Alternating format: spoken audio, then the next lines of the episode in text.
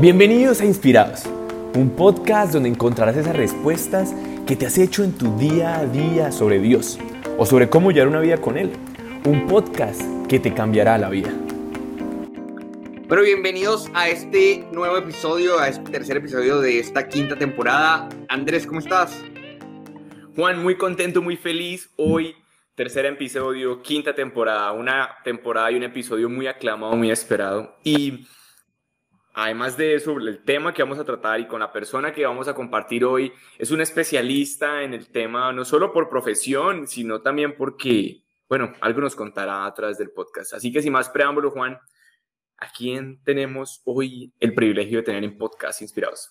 Antes de decir a quién tenemos, sí me gustaría un poquitico el background que trae, porque el tema justamente que vamos a tocar es un tema que, que necesitamos tocarlo desde dos aspectos, un aspecto psicológico y un aspecto espiritual. Entonces, es una psicóloga, como mencionaba Andrés, con una maestría en familia, con un recorrido, la verdad, de, unos buenos años en acompañamiento a familia, en acompañamiento a personas en particulares con distintos eh, temas, inclusive seguramente con, con apoyando en el tema que vamos a hablar el día de hoy también. Entonces, sin más preámbulo, Mariana, ¿cómo estás? Hola, ¿cómo están? Estoy súper feliz de estar aquí con ustedes en este espacio y, nada, expectante a ver qué sale en, o sea, cómo nos inspiramos eh, en este episodio para, pues, para hablar de este tema que creo que nos toca el corazón a muchos. Así es. Y Andrés, bueno, ¿cómo te gustaría que empezáramos a hablar de ese tema? Bueno, a mí me gustaría empezar al grano que empezáramos por lo más difícil. y es, todos en algún momento de nuestras vidas, de alguna u otra forma, tenemos que vivir un duelo. Vamos a tener alguna pérdida, algún familiar. Eso es algo que así seamos la persona más millonaria, como la persona más pobre, cualquier clase social, cualquier estudio, cualquier creencia, de hecho, cualquier, no sé, partido político, se nos va a morir alguien y eso no es fácil. Y como no es fácil, seas creyente o no, hay que vivirlo, hay que afrontarlo de alguna manera. Entonces, Mari, ¿cómo empezar? ¿Cómo empezar a vislumbrar este tema de afrontar una pérdida, de afrontar que se nos vaya un ser querido que podemos amar con las entrañas de nuestro ser? Bueno, yo creo que algo que es súper importante y esto, digamos, trasciende un poco tu creencia religiosa, es una realidad literalmente y es todos los seres humanos somos constituidos de forma biológica, psicológica y espiritual. Tenemos cuerpo, alma y espíritu. Y en esa medida, eso es súper, súper importante entenderlo porque es imposible vivir un duelo o una situación emocional o salir de una herida emocional eh, si no tenemos en cuenta la parte espiritual. digamos, hay muchas corrientes, muchas, digamos, como formas de vivir un duelo, hay una teoría sobre el duelo pues que te explica todas las etapas del duelo. En mi experiencia yo creo que cada persona vive el duelo diferente y realmente creo que lo más importante eh, para empezar es reconocer tus necesidades, ¿sí? Reconocer qué estás sintiendo, cómo lo estás sintiendo y, y en esa medida, digamos, como qué puedes pedir o qué puedes hacer tú mismo para, digamos, como caminar, digamos, esta etapa de tu vida que quizás te rete en muchos aspectos. Eso sería como lo general. Ahora, eso, dale Andrés. Que, que, el primer paso sería un autoconocimiento, ¿cierto? como un, un, autodiagnóstico, ¿sí? Porque claro, tú puedes no conocerte, pero evidentemente cuando llega una situación de duelo, pues en esa medida es como que sí, puedo yo no conocerme, pero tengo que diagnosticar cómo estoy cómo está mi cuerpo, porque a veces el cuerpo se afecta, o sea, digamos, especialmente, por ejemplo, en, las mujeres que viven el duelo de un hijo, el cuerpo se afecta profundamente. O sea, de hecho, les voy a contar una historia muy fuerte y fue que mi profesora de música de toda la vida em, perdió su hijo de 35 años, le dio un, un infarto fulminante y ella murió de neumonía a los ocho días. Entonces, para mí, la neumonía, digamos, todo lo que nos pasa, digamos, en, nuestros pulmones a nivel corporal tiene que ver con tristeza. Entonces, si tú ves eso, es el cuerpo se enferma también cuando tú estás en un duelo. Entonces, es importante ver cómo está, está tu cuerpo, ver cómo está tu mente y tu corazón y ver cómo está tu espíritu, porque se afecta la relación con la trascendencia, sea nuestro Dios católico o cualquier tipo de trascendencia que tú, digamos, tengas en tu vida. Y también está tu parte, espirit eh, tu, tu parte psicológica, emocional, tus pensamientos y el cuerpo. Me parece muy valioso poder ver el cuerpo y bueno, la complejitud del ser humano en todos sus aspectos, pero Mari, muy sinceramente pienso que si una persona se le muere a alguien, no va a tener la posibilidad de hacer eso. O sea, yo creo que no va a estar en la capacidad en lo absoluto, en los primeros meses al menos, de decir, ay, yo me siento así, yo sé que mi cuerpo está así, mi parte espiritual está así. Entonces, me parece que es, muy valioso empezar, pero, pero ¿Cómo? O sea, tendríamos que buscar ayuda, diría yo. Solo no podríamos. Sí y no, porque al final es tan fuerte lo que estás sintiendo que no lo puedes negar. O sea, no tienes que sentarte complejamente hacer una introspección muy profunda. O sea, el cuerpo simplemente se enferma y ya. O sea, como que no, tú no te tienes que no sé, como que sentar a meditar muchas horas frente a si me duele, no me duele, tengo gripa, no, o sea, si a ti te da gripa, tú empiezas a toser, tienes mocos y te enfermaste. Si tú, digamos, a nivel emocional estás sin poder parar de llorar, pues evidentemente tú te vas a dar cuenta que tienes un problema, ¿sí? Y si a nivel espiritual estás alegándole a Dios porque te quitó a tu ser querido, pues evidentemente ahí también hay un problema. Entonces, sí, quizás a veces suena como que el diagnóstico toca tipo médico, pero es más como reconocer lo que necesito em, en medio de algo que me está sobrepasando, porque generalmente los duelos sobrepasan de muchas maneras. Entonces, el primer momento es siquiera ver los signos, o sea, ver simplemente que estoy sobrepasada. Y en un segundo momento, efectivamente, Andrés, si tienes toda la razón, hay que pedir ayuda. Mari, ahorita justamente continuando por esa línea, eh, nos decías que cada, cada duelo es diferente.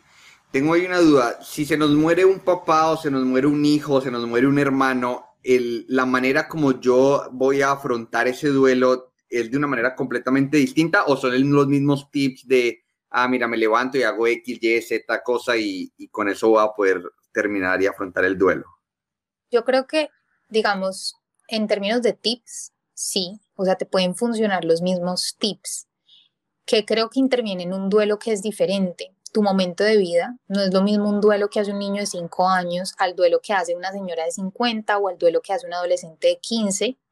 No es lo mismo perder a tu mamá a los 15 que a los 5, ni a los 30, ni a los 40. Eh, no es lo mismo perder una mamá que tiene 80 años y que pues estaba enferma a una mamá que tú pierdes cuando tienes 15 años y fue un accidente repentino. Entonces, la forma en la que tú pierdes el ser querido impacta en tu duelo. Digamos, el tiempo de preparación que tuviste para ese momento impacta en tu duelo y lo hace distinto. Y también, como te digo, la etapa del ciclo vital en la que estás y la dependencia que tienes sobre esa persona es diferente. Por ejemplo, yo tuve, yo hice un, un, taller una vez de un fin de semana entero netamente psicológico, no trabajamos lo espiritual.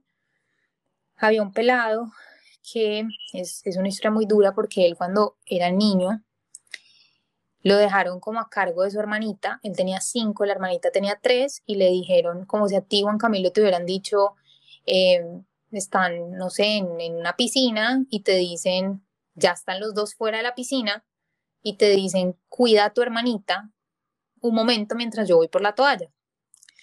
La mamá no se demoró solo un momento, sino que, no sé, fue por la toalla y dijo, ah, voy a llevar de una vez los pañales y se demoró dos minutos más.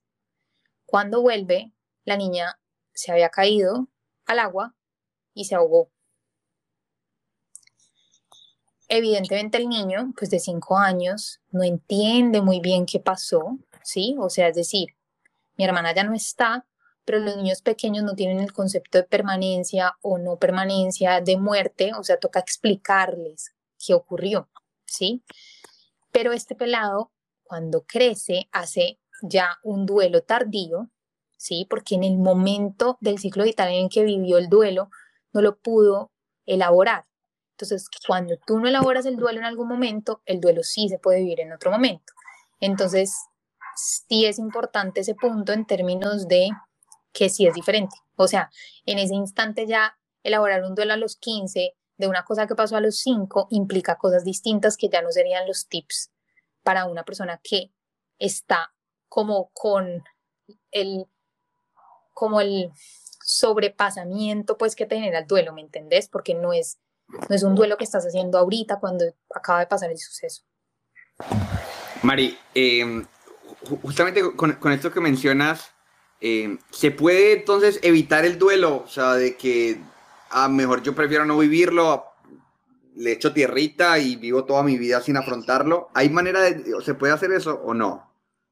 Es posible echarle tierrita, pero tarde o temprano lo afrontas, porque hay algo también muy especial y es que Dios nunca nos invita a volver al pasado. Dios siempre te dice, olvido lo que dejo atrás y me lanzo a lo que está por delante. Dios nunca te invita un poco como a vuelve a tu pasado, quédate en tu pasado o ve, o sea, no, siempre es como una mirada desde la esperanza. Y en esa medida, cuando nosotros vemos, digamos, un poco la postura, eh, digamos, de Dios frente a eso, uno dice, entonces yo como, pues ya pasó el duelo, porque me tengo que devolver? porque todos los sucesos de nuestra vida dejan huellas interiores en nuestro corazón y en nuestra psique. Entonces, en esa medida, tú puedes echarle tierra, como pasó en el caso de este niño, porque en el momento no tenía las herramientas emocionales y sus papás como cuidadores no supieron muy bien quizás cómo elaborar el duelo, ¿sí?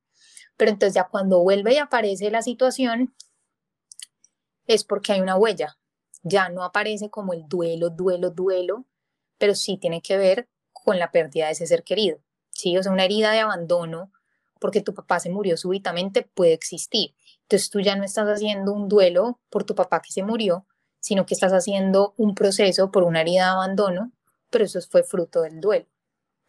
Ahora, ¿cómo hacemos para identificar esas huellas? O en otras palabras, ¿cómo hacemos para identificar esas heridas que a veces no sabemos pero que sí nos están pasando una cuenta de cobro en nuestro día a día.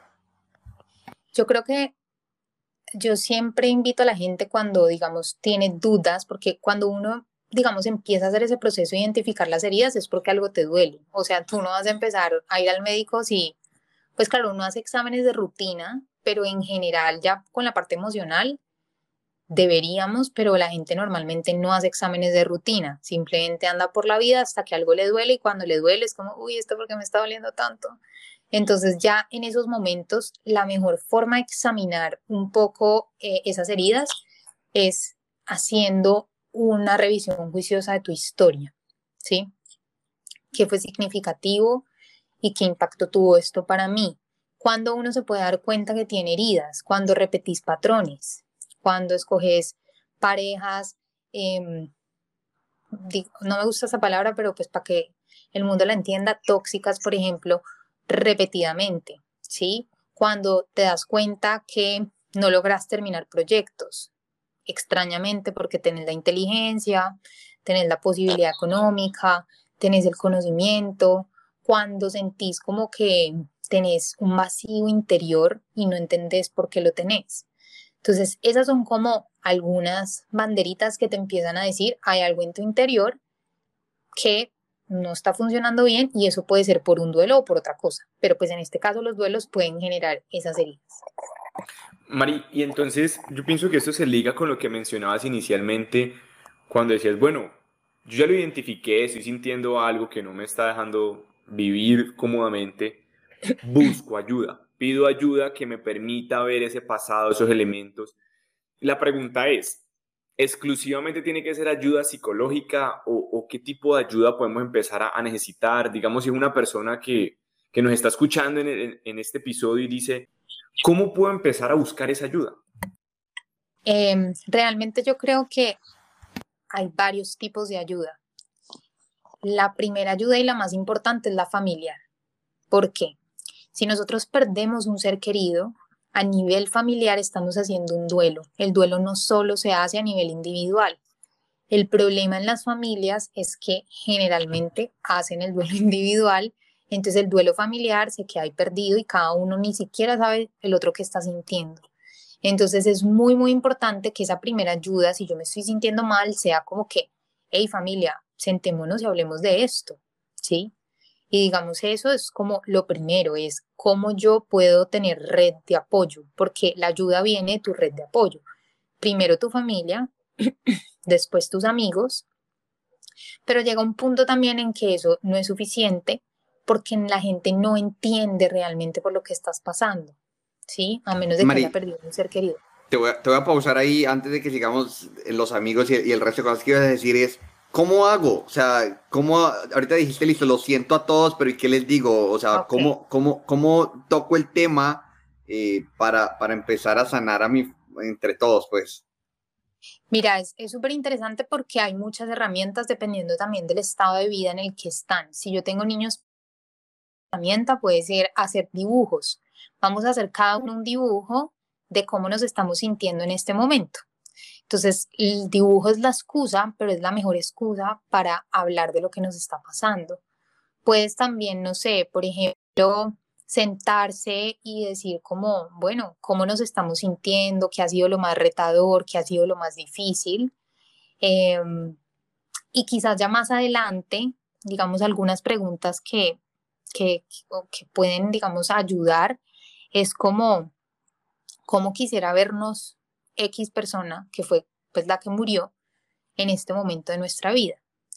Es muy, muy importante, esto es supremamente importante muchachos, creo que este es el centro de todo lo que vamos a hablar hoy y es cuando una persona se va, tú debes aprender a relacionarte de un modo diferente con esa persona. Cuando tú matas a esa persona por siempre, vas a generar una herida emocional que va a ser muy, muy difícil eh, digamos, un poco como de, sanar, porque te sientes abandonado. En cambio, cuando tú construyes una relación distinta, una relación distinta puede ser escribir en un diario y compartirle un poco de tu día. Una relación distinta puede ser, ok, tenemos un espacio en la casa donde tenemos una foto de esa persona y le rendimos homenaje de alguna manera. Y eso es algo que puedes conversar en familia cómo podemos rendirle homenaje a esta persona que ya no está, ¿sí? Entonces no se trata obviamente de dejarla viva, pues como si estuviera viva y, no soltar, sino que se trata de cómo sanamente yo puedo tener un vínculo con esa persona, o sea, sentir que de modo trascendente los cristianos creemos en el cielo, entonces en esa medida es como claramente, y ahí viene un, otro punto importante, y es cómo también podemos trabajar ese tema familiar, pues con instancias espirituales, o sea, vamos a una misa juntos, pidamos, eh, digamos, como vamos al Santísimo juntos a rezar por esa persona. Conozco familias que hacen novenas por esa persona que, que acaba de fallecer para pedir pues que llegue más rápido al cielo. Eh, hay personas que hacen rosarios, eh, no solo con la familia nuclear, sino que incluso se conectan con, digamos, familiares, pues como más, digamos, con la familia extensa. Em, y en esa medida, pues es cómo la vamos a recordar y también qué decisiones vamos a tomar. Por ejemplo, ¿no? ¿Qué vamos a hacer con la ropa? Ojalá eso sea una decisión familiar. O sea, nos sentamos, eh, no, yo me quiero quedar con este saco. A veces nunca preguntamos nada y los jóvenes o los niños son los que más sufren porque no pueden quedarse con nada, nadie les pregunta qué quieren, cómo se están sintiendo, entonces los pelados se enconchan y al final se vuelve súper difícil. Entonces, eso por un lado. Por otro lado, esa es la primera ayuda y la más importante. De ahí, si vos ya sentís que estás sobre desbordado, y ahí es importante entender que un duelo te desborda, o sea, es normal el desbordamiento emocional.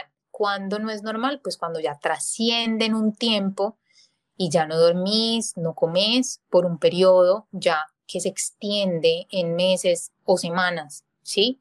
Entonces, claro, la primera semana, pues, pues puedes sentirte mal, pero ya obviamente si continúas y eso ya empieza a alterar tu salud y tu funcionamiento cotidiano, pues es importante ya pedir ayuda profesional. Y aquí va lo último, y es también en otro nivel, es importante pedir ayuda espiritual. Es decir, obviamente hay una herida profunda cuando los planes de Dios no son los planes nuestros. Por ejemplo, tuve una paciente que ahorita es mi paciente, pero yo la acompañé en el proceso de duelo de su hermano. Un padre que tenía muchos dones le dijo, él no se va a morir. Y se murió. Y ella creyó hasta el último minuto en las palabras de ese sacerdote. Entonces, ¿qué haces ahí? O sea, ¿qué le decís a la muchacha cuando el man lleno de dones, que tiene, o sea, don de mil dones, te dice, no, él no se va a morir, pero se muere? Entonces ahí, pues vos generas una herida espiritual que si no sanas, pues apunta también y, digamos un poco se te pega el duelo y se vuelve una cosa pues como, como más densa. Entonces, en esa medida también es importante pedir ayuda, decir, quiero entender por qué pasó esto, quiero recuperar mi relación con Dios. Y ahorita les cuento otra cosa importante de esa parte espiritual. Súper esa, esa última parte que tocaste porque pienso que, que pasa mucho. Y, y, te quería hacer una pregunta de ese tema, pero antes me gustaría volver a algo que me acordé cuando estás mencionando el tema del cielo. Yo soy un partidario fiel de que llegamos al cielo, de que morimos y vamos para el cielo.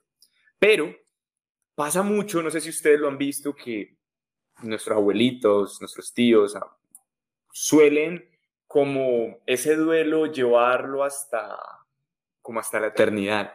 Hace poco estaban en la iglesia, en el templete, en nuestra casa, y estaban celebrando una misa por, pues, por, digamos que, por un difunto, y era el aniversario número 30.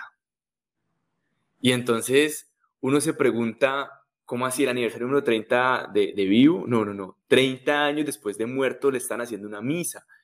Y el padre tampoco lo podía creer. Y de hecho la homilía la enfocó en que hay que soltar, ¿cierto? En que tiene que haber un punto en el cual ya entendamos que, que esa persona está con Dios y que nuestra fe se tiene que basar también en eso. Porque si no, entonces, ¿dónde está también esa parte espiritual en, en decir, bueno, la tengo que dejar ir, ya no está conmigo y por el contrario mi sentimiento tiene que pasar de luto a gozo. ¿Cómo hacer esa, esa transformación en, en mi ser, Mari? O sea, desde tu experiencia con tus pacientes, ¿cómo has visto que las personas hayan podido pasar de estar en luto a entender que ya la persona está en la presencia de Dios y literal está en un mejor lugar que nosotros? Yo creo que el problema, Andrés, es que, a ver, es difícil. Y es difícil, primero porque no todas las personas creen realmente en, digamos, pues en el cielo, en Dios, etc. Pero lo segundo que lo hace muy difícil es que muchas personas creen en su Dios a su manera.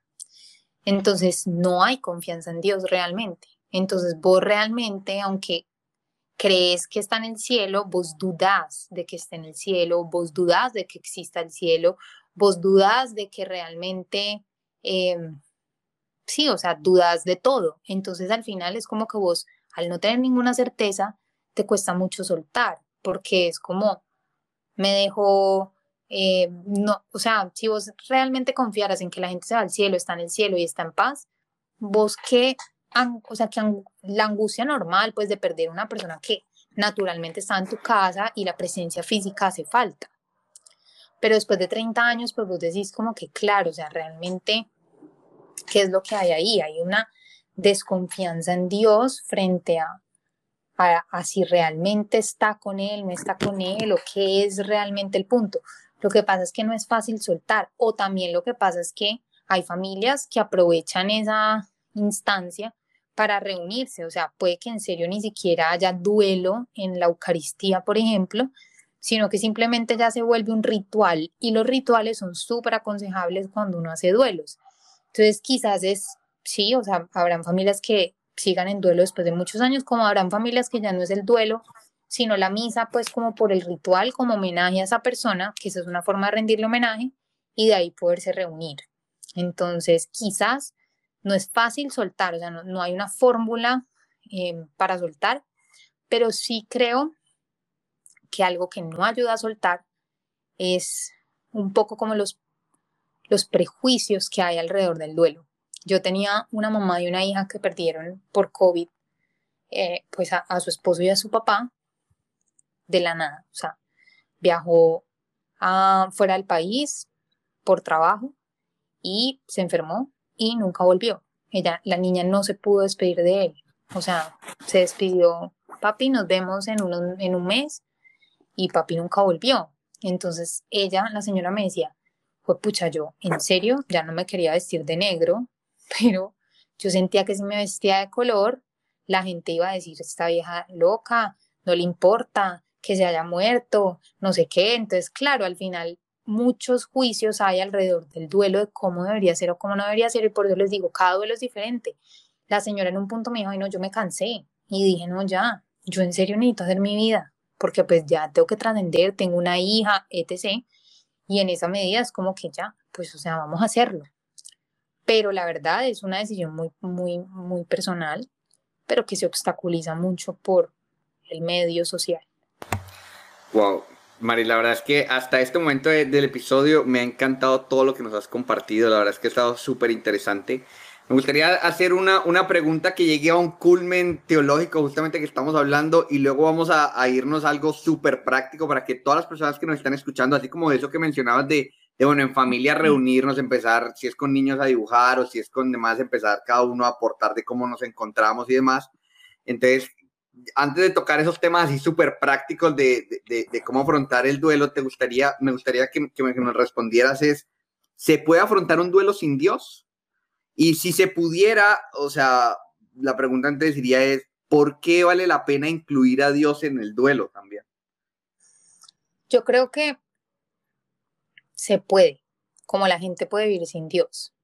El problema es que eso es como si te cortaras un brazo, literal, porque si somos biológicos, psicológicos y espirituales, cuando tú cortas la parte espiritual, pues te cortas un brazo, básicamente, o sea, quedas manco. Entonces, ¿es posible? Sí es posible. ¿Es más difícil? Es supremamente más difícil. Muy, muy, muy difícil. Porque la persona que tú amas pasó a un plano invisible, ¿sí? Y a un plano trascendente, a un plano espiritual. Y si tú no crees en lo espiritual, tú crees que esa persona ya no existe de ninguna manera y que su vida, pues ya pasó. Entonces, en esa medida es posible, sí, es posible. Técnicamente, o sea, psicológicamente hay herramientas para que vos puedas pasar un duelo, ¿sí? Pero hay una frase, sí, una frase que me pareció súper bonita y es, para realmente trascender un duelo tienes que tener ojos de eternidad, ¿sí? Porque si tú tienes ojos terrenales, pues al final te va a doler toda tu vida, o sea, toda tu vida no vas a poder tener un minuto de descanso porque, como te digo, es una muerte absoluta, o sea, como lo invisible no existe, la eternidad no existe, pues es muy doloroso. Es como que un niño de cinco años que se muere, si no tienes ojos de eternidad, no vas a poder hacer ese duelo. O sea, no es viable, no es posible, porque no es comprensible. Es un misterio de por qué eso ocurrió. ¿Sí? Entonces, sí, creo que lo más importante es ojos de eternidad y en esa medida vivir un duelo con Dios es supremamente valioso y es supremamente valioso porque le da sentido a tu sufrimiento, ¿sí? Porque también, digamos, te da ejemplo. Jesucristo en todos los momentos de sufrimiento oraba. Antes de resucitar a Lázaro, lloró y oró, ¿sí? En cada momento cuando iba a ser crucificado, lloró sangre, o sea, estoy en pánico, Señor, pero confío tanto en tu voluntad que no se haga la mía, sino la tuya. Pero oró, ¿sí? Entonces, ya yendo un poco a lo práctico, teniendo en cuenta esa pregunta, es si tú no oras, difícil o es más difícil hacer el camino del duelo. Si no, tiene, si no tienes ojos de eternidad, es muy difícil hacer el camino del duelo, pero si tienes ojos de eternidad si oras y si le preguntas a Dios por qué, pídele explicaciones. Dios no te va a negar nada. Pedid y se os dará. Siempre, siempre, siempre. Incluso cuando estás iracundo y le decís, te llevaste a mi papá, te odio y no te quiero. ¿Sí? Pero entonces explícame, dale un sentido a esto que me acaba de pasar.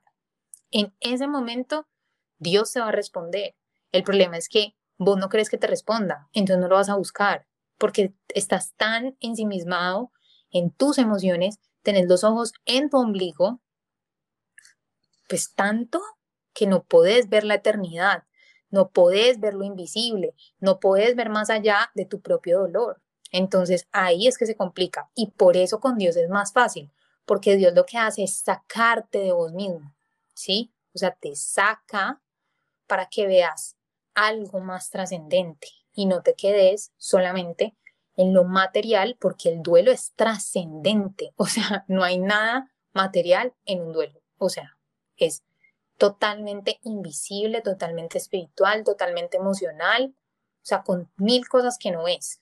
A duras penas tu cuerpo siente, sí.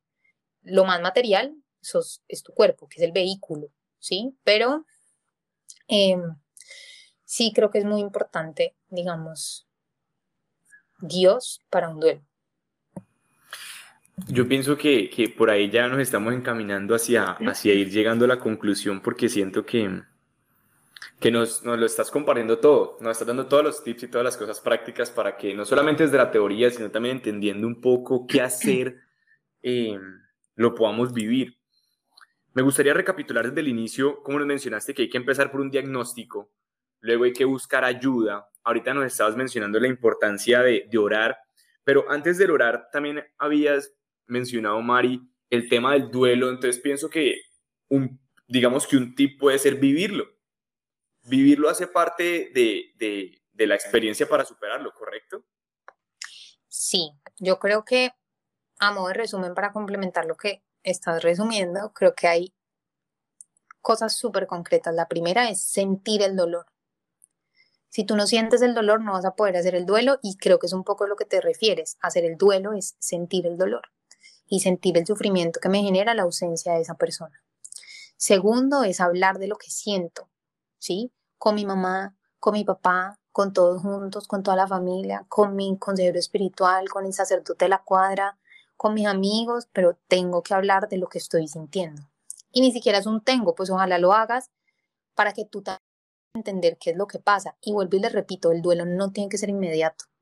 El duelo puede tomar un tiempo. O sea, tú puedes estar tranquilo siguiendo tu vida y en cuatro años hacer el duelo, pero implica estas cosas sentir el dolor, hablar de lo que sientes, preguntarle a Dios, preguntarle qué pasó, por qué pasó, qué quieres que yo aprenda, cuál es tu voluntad en esto que, que digamos pasó, porque es que Dios no lo mató. O sea, Dios no enfermó a tu papá, Dios no mató a tu mamá, Dios no hizo que tu mamá diera reversa y matará a su hijo de tres años dando reversa. Es una historia real. O sea, Dios no permitió que tú dejaras ahogar a tu hermanita chiquita.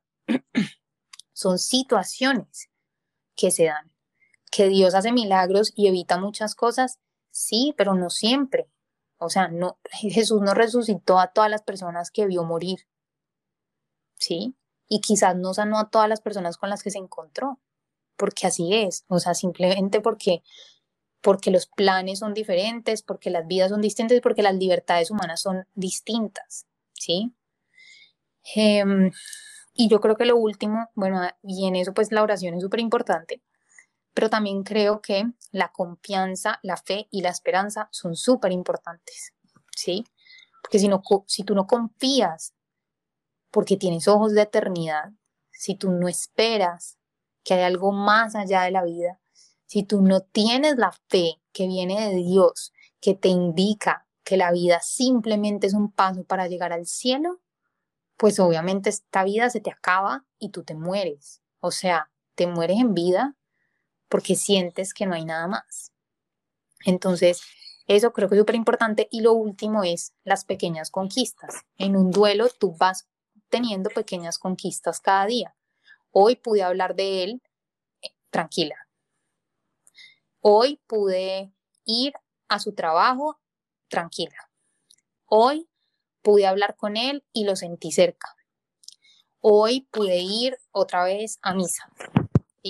Son pequeñas conquistas, no todo tiene que ser de una, no todo tiene que ser ya, está bien que estés bravo, está bien que te dé rabia, El punto es trascender y no quedarse con esas emociones toda la vida porque es un veneno que se toma uno pensando que le hace daño quién sabe a quién.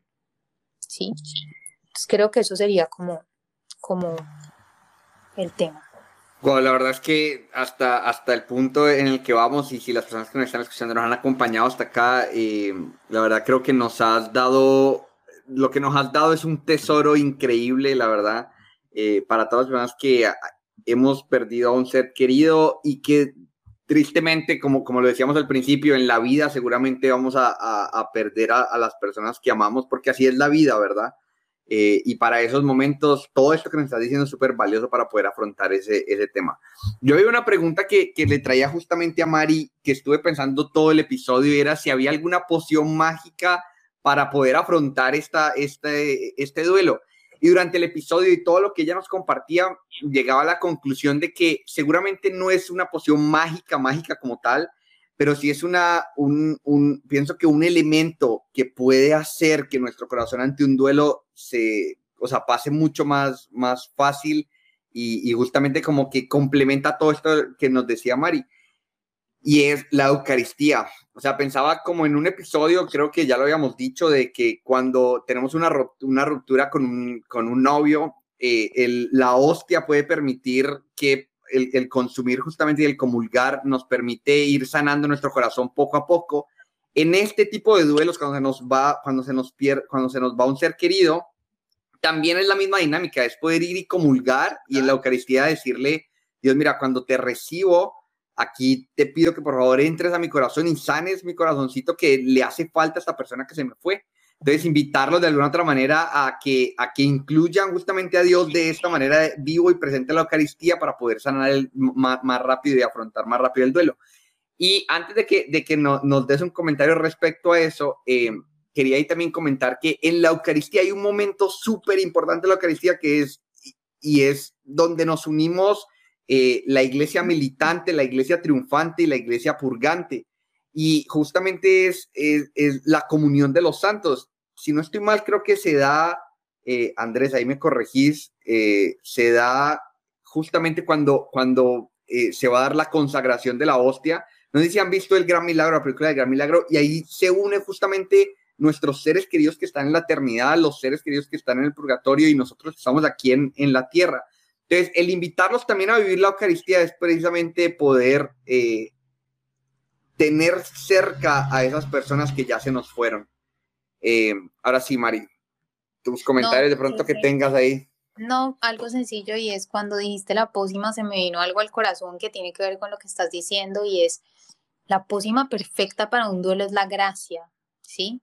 Porque la gracia al final el cielo y literalmente es como un perfume, es como un calmante, es fuerza, o sea, es todo lo que tú necesitas para el duelo. Y literalmente Dios te da la gracia para trascenderlo. El punto es que la gracia se tiene que querer recibir, ¿sí? O sea, la gracia está, pero obviamente crece en la medida en que tú vas a la misa, rezas el rosario, oras, pues porque al final así la gracia se multiplica. Entonces, en esa medida, ya para cerrar, quería contarles que mi socia perdió a su papá en diciembre y fue muy difícil, pero él, su enfermedad le permitió santificarse. O sea, literal, esa enfermedad llegó para que él, eh, pues digamos, llegara al cielo, en un sentido. El sobrinito chiquito de ella tiene tres años y un día, dos días antes de que él muriera, le dijo a la mamá, mamá, un ángel de Dios me dijo que el abuelo pues se iba a ir al cielo y que ya no iba a estar más con nosotros, de tres años. Entonces, yo le, siempre le digo a ella como que qué gracia tan abundante y qué amor el del Señor al mostrarte que tu papá está realmente en el cielo. Porque literalmente un niño de tres años no tiene cómo saber eso, no tiene cómo imaginárselo, no tiene el conocimiento ni teológico, ni de la muerte, nada. O sea, él repitió algo que vio. Entonces, esa es la gracia. Esa es la gracia que viene de Dios y Dios no nos quiere ver sufriendo, Dios no nos quiere tristes. Entonces, en esa medida, por eso hace todo lo que en su alcance esté para limpiar nuestras heridas, pues tan es así que Cristo murió en la cruz, golpeado hasta las chanclas y literalmente diciendo, aquí estoy y denme más duro por esta gente. Entonces, si eso no nos demuestra a nosotros que Dios no nos quiere ver sufriendo, pues amigos, apague y vámonos. Entonces, creo que esa es la certeza más grande que hay que tener en el corazón y es Jesús con nosotros, Dios enviando gracia y esa es la mejor poción para salir del dolor. Amén. Siento que lo que acabas de decir es, es esa poción, es la gracia. Y, y, dijiste algo clave, que yo pienso que es algo que se nos tiene que ir el día de hoy en la cabecita y en el corazón, y es, tenemos que querer tenerla. Porque claro, yo puedo decir, yo sé que es la gracia, pero si no me muevo buscándola, ni pidiéndosela a Dios, ni haciendo lo que tengo que hacer, pues no va a llegar por, porque sí, por osmosis. Entonces, ya para finalizar, agradecerte, Mari, por, por estar aquí con nosotros, de verdad, compartiendo tu, tu conocimiento, tu experiencia. Y, y, nada, decirle a las personas que, que esto no es fácil. A todos nos va a tocar en algún momento y no va a ser fácil, pero es tener esa fe, esa fe que todo lo puede, esa fe que mueve montaña y sobre todo que, esa fe de un Dios vivo, de un Dios vivo en nuestra vida y que, que, habrá vida después. O sea, que, que no es que vamos a morir, nos vamos a quedar enterrados, no. Hay una vida después. Que tengamos fe, que eso existe para que también tengamos fe, que las personas que se fueron, en verdad no se fueron, siguen estando. Así que gracias, Mari. Eh, Juan, comentarios finales que te gustaría dejar el día de hoy. Pues nada, la verdad es que creo que ya todo está dicho. Me gustaría decir una cosa más y es que por favor este episodio de manera particular se lo compartan a todas las personas que puedan. Porque todo, o sea, esto que estamos hablando, todas las personas lo van a vivir. Entonces, no hay, no hay nada mejor de que puedan escuchar esas herramientas antes de vivir un duelo. Y adicional a eso, si conocen a alguien que esté viviendo un duelo en este instante, mejor aún, o sea, compártales el episodio y bueno, ya para cerrar, María, ¿algún último mensaje, una conclusión final que te gustaría dejarle a todas las personas que nos están escuchando? No, realmente agradecerles a ustedes por, por invitarme. Creo que realmente en este espacio el Espíritu Santo inspira. Entonces, que sigan inspirándose e inspirando a muchas personas. Y creo que lo último, y en verdad eh, me marcó mucho esa frase, y es ojos de eternidad. Que siempre tengamos ojos de eternidad. Amén, así es. Y bueno, gracias a todas las personas que nos escucharon. Esperemos eh, les haya gustado este episodio. Los esperamos en un siguiente episodio. Dios los bendiga. Dios los bendiga a todos. Chao, chao. Chao.